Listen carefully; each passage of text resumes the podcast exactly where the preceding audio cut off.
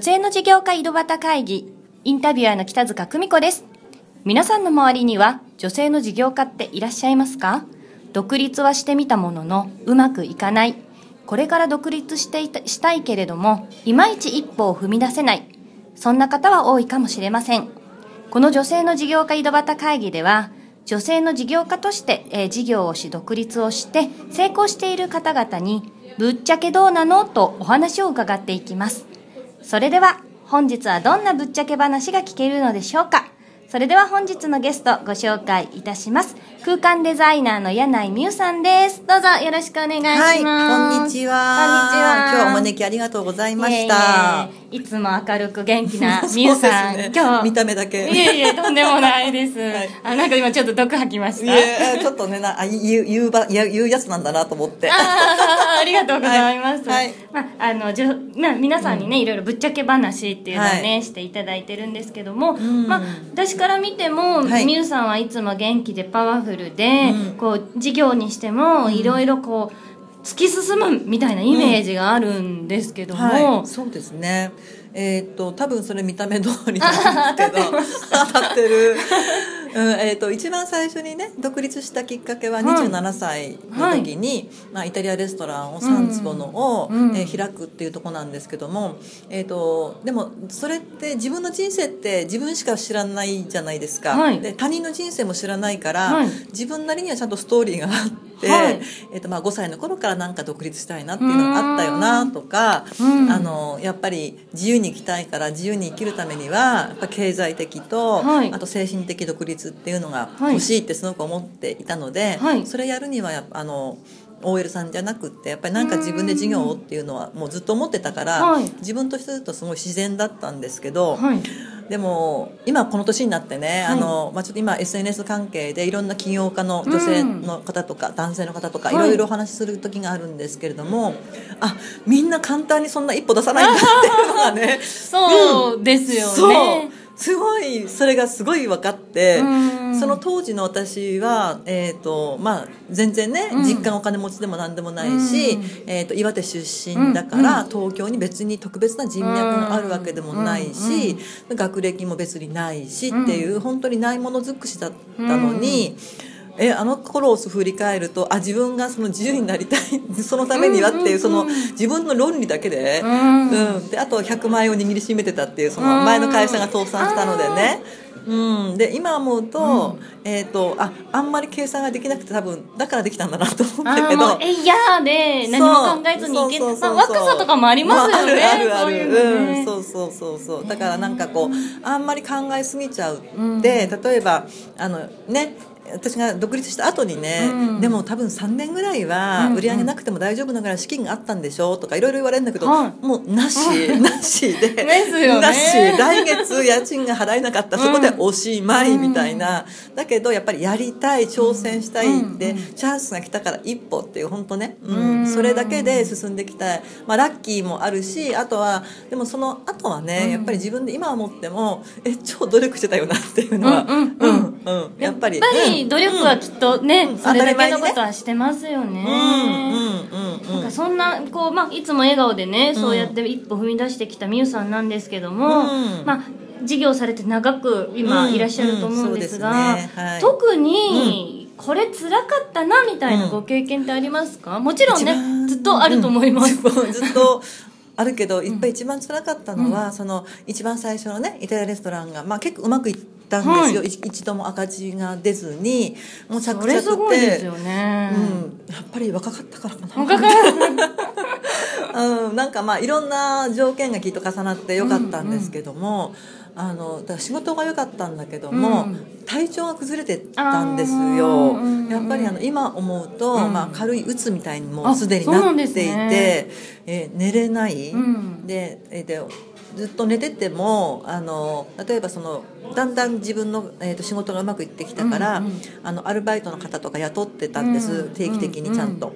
うんでその子たちはちゃんと真面目にやってくれてるんだけど、うん。やっぱり心配がいつもあって、うん。いや私行かなくても誰々さん来てんじゃないかなとか、うん。ああの子で大丈夫かなとか、売り上げ上がってるかなといろいろ心配があって、うん。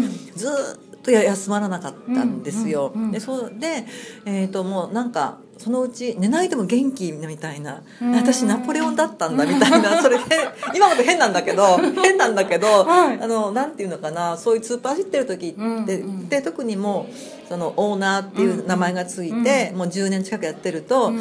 誰もピピピピピって言ってくれる人はもういなくなってるんですよね、うんうん。きっとその時周囲ではえなんかちょっとおかしいもうやばいんじゃないかと周りはおうん客さんとかもしかしたら気づいてたかも、そうそうそう。休んでないし、うん。寝てないような感じだしなんかこう、うん、多分多分周りから見たらへねー。でもそれをこうピピピピってやっぱりやってくれる人がもういなくなるっていうのを分かってで、えー、ともう本当にね起き上がれないくらいになったんですうよ。ん。で初めて病院行ったらばあまあなんか経営者病ですねみたいな。あーそうなんですね。もうやずっと頭が休んでないからもうここもいつも痛い感じ、うんうんうん。うんだからそれあの寝れてなくて平気なんじゃなくて すでに病気でですよ。病気で寝れなかっただけというね。そうそうそれも、うん、やっぱりそこがそれは一番なんかねせっかく積み上げてきて、うんうん10年間やって、まあいろいろ大変だったけど、でもまあ良かったのに、うん。やっぱりその健康を崩したためにやっぱりやめたんですよ、ううんん。うん。それはああそっか、うん。積み上げてきたものが積み上げねてきたのに。なくなっちゃったっていう、ね、そうなんですね。うん。か。でも、みゆさんもそういうい、辛い経験いろいろね、うん。経験されながら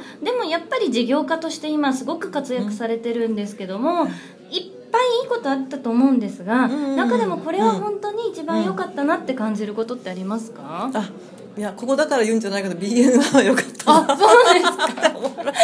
まあ、PNI のお仲間でね。そうそうそうそう、あのまあ、正直言ってだから一番最初のね、その一人で起業したわけですよ、うん。でレストランやり始めて、うん。でその時はまあ周囲には何人かいたけども別に、えー、と同じ経営者ではなかった、うん。でも、えーとまあ、デザイン会社になって、うん。その共同経営になったので、うん。二人の経営者でやってきて、うん。でその次初めてなんですね。この BNI に入ってきて、うん。経営者の仲間っていうか、うん。うん。同じフラットな付き合いができて、うん。悩みもこうお互い。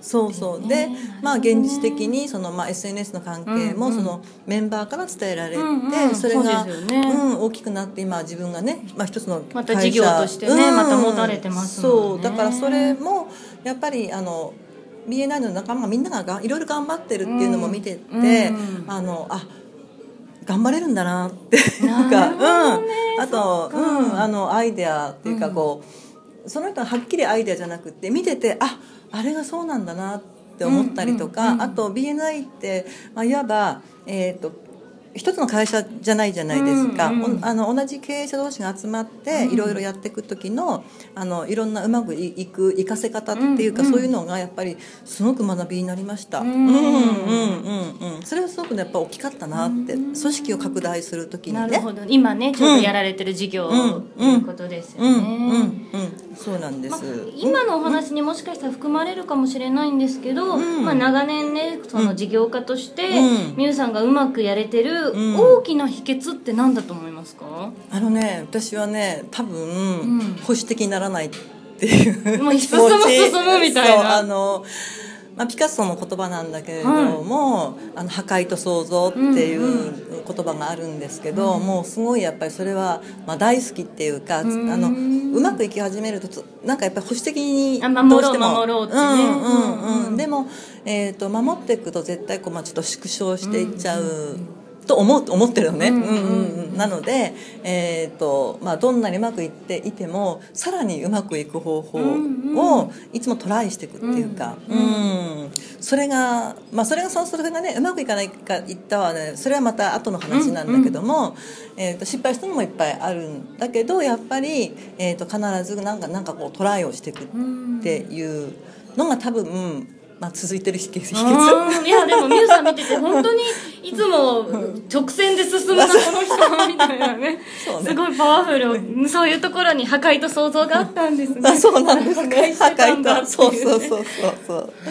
それではですね最後に、はい。あのこのまあポッドキャストは、うん。こうこれから頑張っていきたい方とか、うん。現にね今こう、はい。苦しんで頑張ってる、ね、女性の起業家に聞いていただいてるんですけれども、まあぶっちゃけみゆさんとして、まあうん。独立されてから長いと思うんですが、はいはい。ぶっちゃけ、はい。こう事業家ってどうよっていうのを、うん自分なりの言葉で一言で言うと何かこんなのだよってメッセージとしてもしあればお願いしますえ依存心をなくするうーんでもそこには自由があるので、うんうんあのなんていうかな例えば何かまあお金の件でも何でもいいんだけれども、うんうん。頼る時って楽なんだけども、うん必ずそのそこにも依存しちゃうと自分の先はもうそこにしかなくなっちゃうので、うんうん。怖いけど自分で立とうよみたいな。女性ってねついつい依存しちゃう方とか多いですもんね,、多いからね。そうそうそうそう。だからそのね。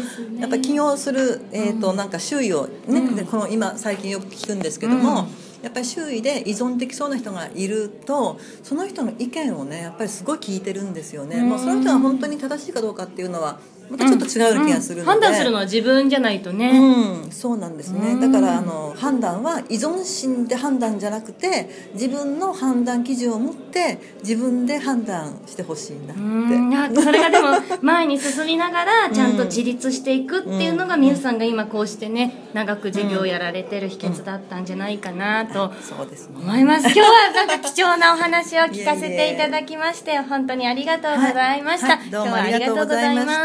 はい。本日のゲスト、空間でのデザイナーの柳井美優さんでした。女性の事業家井戸端会議、ぜひたくさんの女性にまたこうやってパワフルに美優さんのように活躍していただきたいと思います。北塚久美子でした。